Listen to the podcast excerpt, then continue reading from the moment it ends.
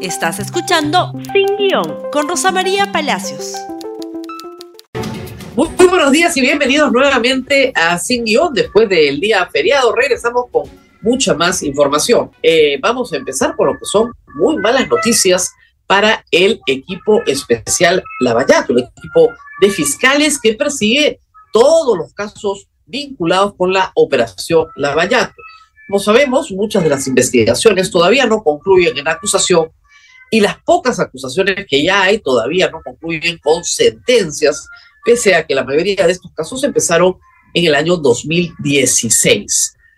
A todo esto hay una serie de asuntos que tienen que dilucidarse en los próximos días. Lo más importante que se conoció ayer, lo dejamos para el final de este bloque, es la suspensión de la colaboración jurídica que presta la Fiscalía de Brasil a la Fiscalía peruana.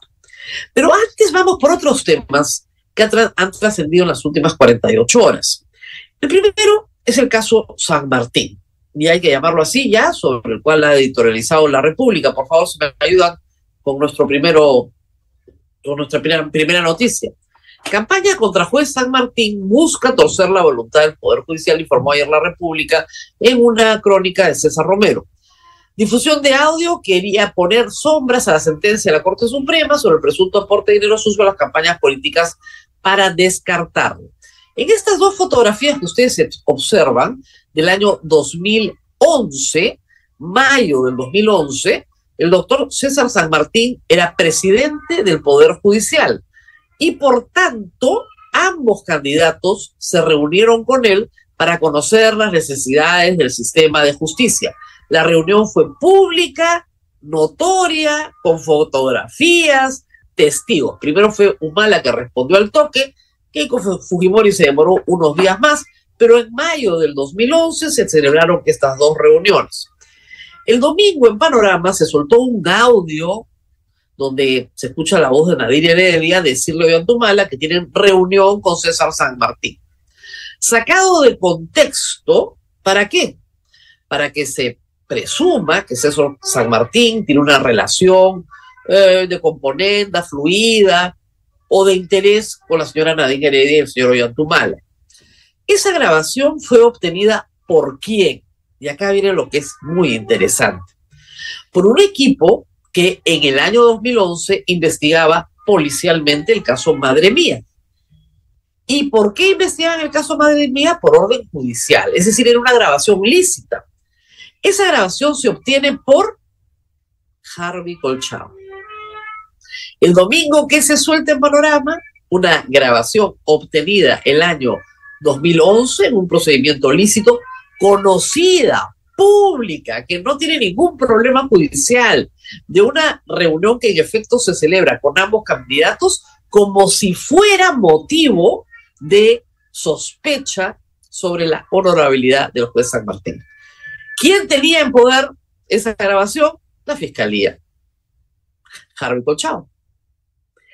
Es muy torpe, de verdad, señores fiscales, es muy torpe. Es ridículamente torpe.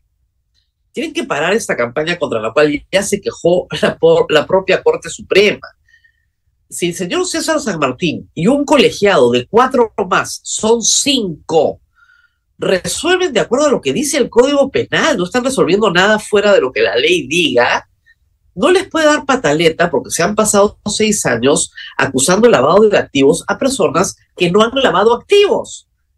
Han tenido una conducta inmoral, han tenido una conducta deleznable, pero no han lavado activos porque recibir dinero en campañas no es lavado de activos por sí mismo. En fin, el asunto viene grave. Hoy se tenía que ver la vista de la causa. Uno de los vocales de la sala de San Martín que ve la casación presentada por los Humalas se enfermó de COVID. La próxima semana se va a disponer nueva fecha. Pero ¿de qué se trata esta casación? Y la defensa de Fujimori tiene una igual, es decir, Corte Suprema. Hace seis años que me investiga por algo que no es delito y yo estoy empezando el juicio oral o ya están avanzando en el juicio oral en el caso de los Humala y no es delito. Yo necesito que ustedes se pronuncien. Lo que puede decir la Corte Suprema es no, que se pronuncien en el juicio, es una posibilidad. o si es delito, no hay ningún problema, o finalmente, miren señores, en efecto, acá no hay actividad delictiva alguna. Que se le dijo y se le explicó a la fiscalía desde el primer día. Nunca hacen caso, en fin. Y lanzar estas campañitas, pues, es ridículo. Pero no es todo lo malo que les pasó a la fiscalía, hay cosas peores. Por favor, siguiente. ¿Qué pasa? La Junta Nacional de Justicia está en el proceso de ratificación que se celebra cada siete años para todos los jueces y fiscales, pero en especial están trabajando en la Corte Suprema y con los fiscales supremos. La Fiscalía Anticorrupción, la Fiscalía, que preside el señor Vela, ha pedido la destitución de San Martín. Destitución, o sea, han llegado a ese extremo. ¿Por qué? porque no quieren que San Martín firme una sentencia que les sea adversa. ¿Por qué? Porque César San Martín, que es un juez prestigioso.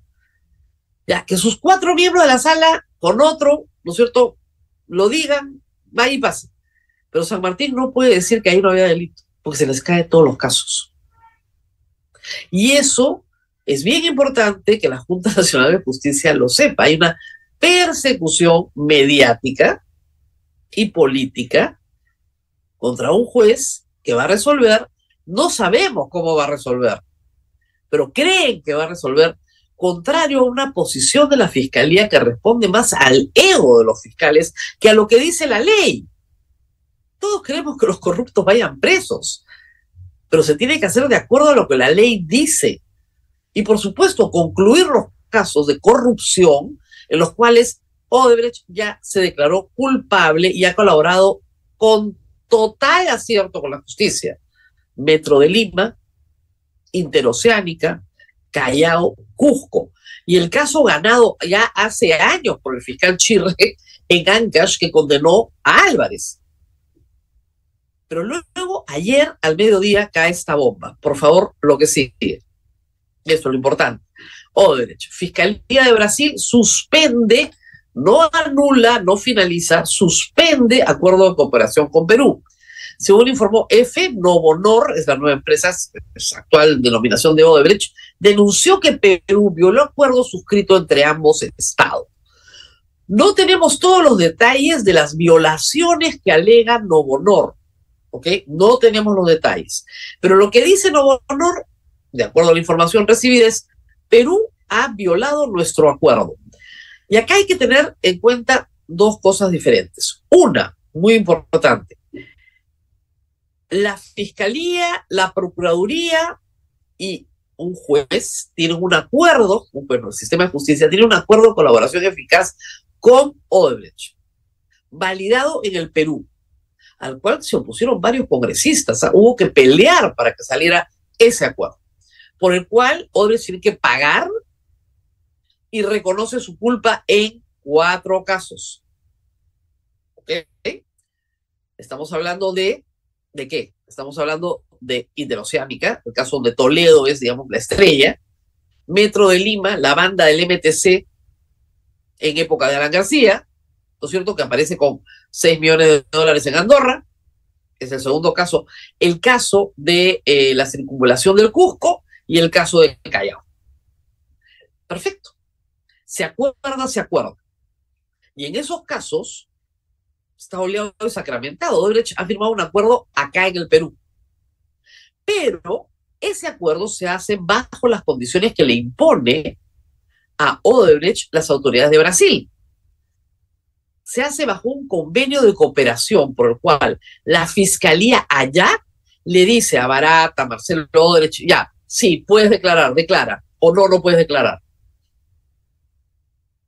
¿Por qué? Porque los brasileños llegaron primero. Y los brasileños son los que determinan en qué momento hablan los que a su vez tienen un, convenio de colaboración eficaz con ellos, con las autoridades de, Brasil. Y lo que dice la defensa de Odebrecht Fiscalía brasilera, no quiero declarar más.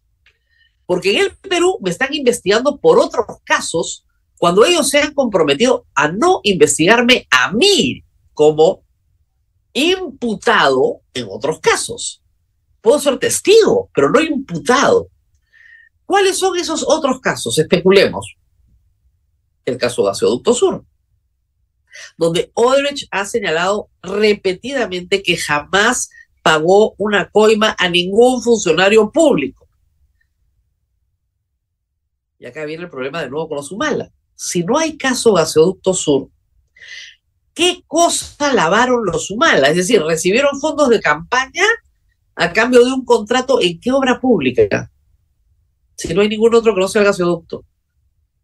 Y Odebrecht ha dicho una y otra vez que jamás pagaron un centavo en ese caso, que pagaron a unos espías privados. Sí, espiaron a su competencia. Sí, malas prácticas corporativas, todas. Todas. Un cuento muy sabroso, sí. Pero eso no es lavado de activos o el caso Olmos, donde todavía falta revelar codinomes, donde Odebrecht ha dicho, ese caso no está incluido.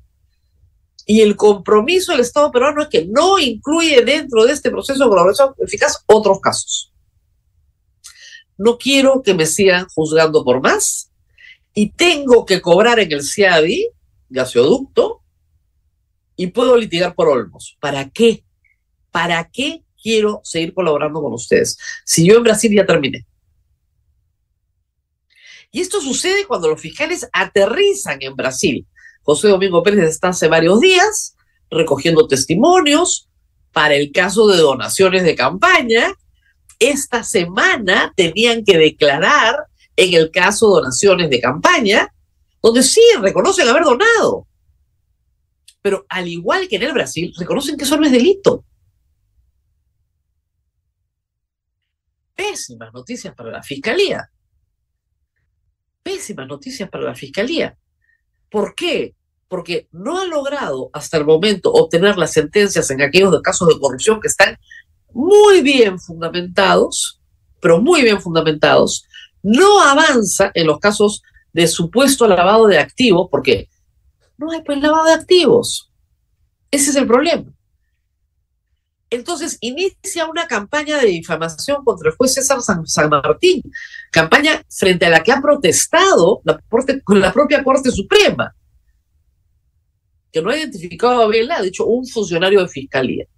Pero en todo caso ha señalado a Fiscalía como culpable de una campaña de difamación contra un juez pro, al cual lo quieren difamar porque es amigo de otros abogados penalistas ¿En serio? ¿Lo quieren destituir por eso?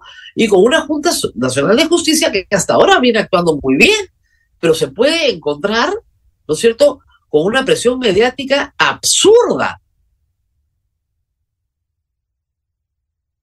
Eso pasa cuando te guía el ego y la vanidad y no te guía la justicia. Ese es todo el problema. ¿Es una suspensión que puede cambiar en los próximos días? Sí, ojalá que así sea, para que las personas que tienen que testificar testifiquen y para que las casaciones que tienen que salir salgan y el proceso continúe. Pero realmente malas noticias para la Fiscalía Lavallato. Tenemos que hacer una pausa Samsung y rezamos con otro caso importante el día de ayer. Importante por lo anecdótico, ¿ah? pero de todas maneras hay que destacarlo. Lo que pasó ayer con un asesor ex asesor del Ministerio de Salud, que fue asesor por breves horas del Ministerio del Interior. Es anecdótico, sí, pero ejemplifica bien lo que pasa con los pésimos nombramientos en el Estado peruano. Ojalá que esto lo entienda la misión de la OEA, por eso hay que, que explicarlo. Este no es un problema del Congreso, no es un problema de persecución de ministros, no es un problema de censuras, de interpelaciones. Esto es el Ejecutivo puro y duro. Veamos la secuencia. A ver, empecemos. Asesor del MINSA que había renunciado por su vinculación en el caso pitufeo del ministro Jorge López, al que votaron la semana pasada, el asesor que dirigió la operación, que entregó los sobres, que reclutó a las personas, el asesor de confianza, se llama Juan Carlos Delgado, él renunció renunció, lógico, además es testigo en un caso de posible lavado de activos. Muy bien. ¿Qué pasó? Apareció contratado, por favor, nuestro primer tweet de ayer. Asesor del MINSA que renunció por caso de pitufeo ha resultado contratado en el Ministerio del Interior. ¿Qué tal? Había renunciado por el caso de Pitufeo y es asignado al Ministerio del Interior. ¿Qué? Ustedes dirán, ¿por qué? Ah, bueno, acá viene la historia completa. Inmediatamente, siguiente tweet, desde el Congreso, el almirante Montoya dijo que iba a citar al señor Willy Huerta de inmediato, por favor, para que informe por qué, ¿no es cierto?, al señor Juan Carlos Delgado, que dejó el MINSA tras el escándalo que motivó la salida de Jorge López, ¿no es cierto?, es contratado como asesor 2 en el Mininter. Hay que decir algo, el señor Juan Carlos Delgado tiene un historial, pero vamos a, vamos a regresar sobre eso. Siguiente, por favor. El ministro Huerta estuvo cuatro horas reunido, cuatro horas reunido con este funcionario, como si no hubiera cosas más importantes que hacer, ¿no es cierto? Willy Huerta recibió a ex asesor del MINSA antes de reasignarlo al militar. Delgado se reunió con el ministro del Interior el 28 de octubre, luego de renunciar al MINSA, por ordenar a trabajadores hacer depósitos para Jorge López. El señor Delgado sale de Minsa, camina, camina, camina y llega al Ministerio del Interior el 28 de octubre y se queda cuatro horas con el señor ministro. Rapidísimo, el 28. Y luego él, el día de ayer, lo nombra como su asesor.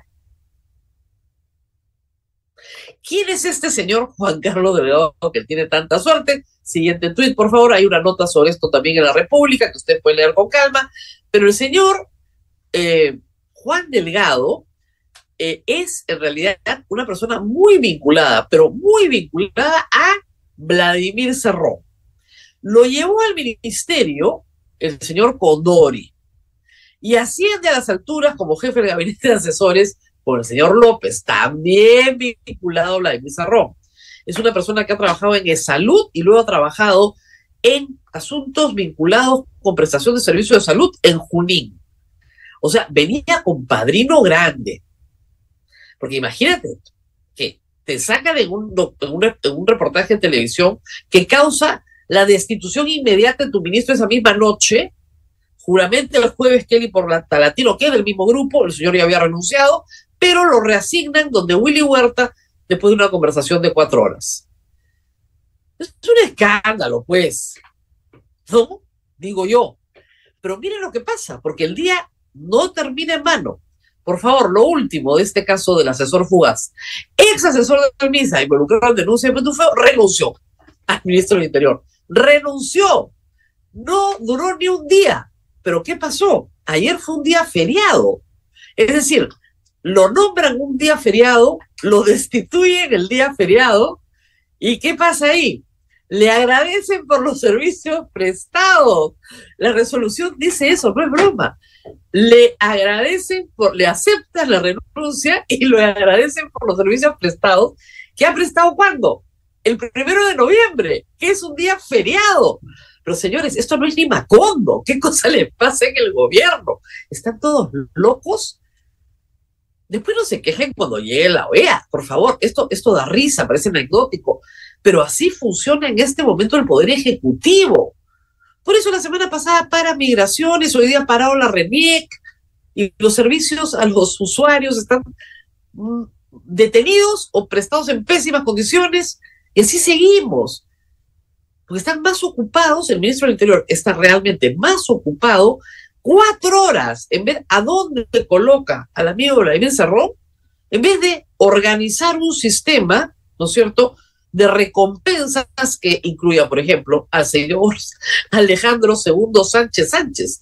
Nadie está pidiendo plata por él, hasta hoy. ¿eh? O organizar, por ejemplo, la captura de los prófugos de la justicia, Sánchez Sánchez, Fray Vázquez, Juan Silva, a los que no encuentra nadie. Porque él está interesado en qué? En este señor. Nuestro séptimo ministro del Interior no es mejor que los seis anteriores en este gobierno, pero por lo menos debería tener algo de vergüenza. Algo de vergüenza. Sacar una resolución de nombramiento y de destitución el mismo día, agradeciendo por los días, pues, servicios prestados en un día feriado. No tiene precedentes, creo. ¿eh? De verdad, no tiene precedentes y vale la pena anotar. Esto es todo por hoy. Compartan este programa en Facebook, en Twitter, en Instagram, en YouTube, en Spotify, donde ustedes quieran por WhatsApp. Compártanlo y nos vemos próximamente. Gracias por escuchar Sin Guión con Rosa María Palacios. Suscríbete para que disfrutes más contenidos.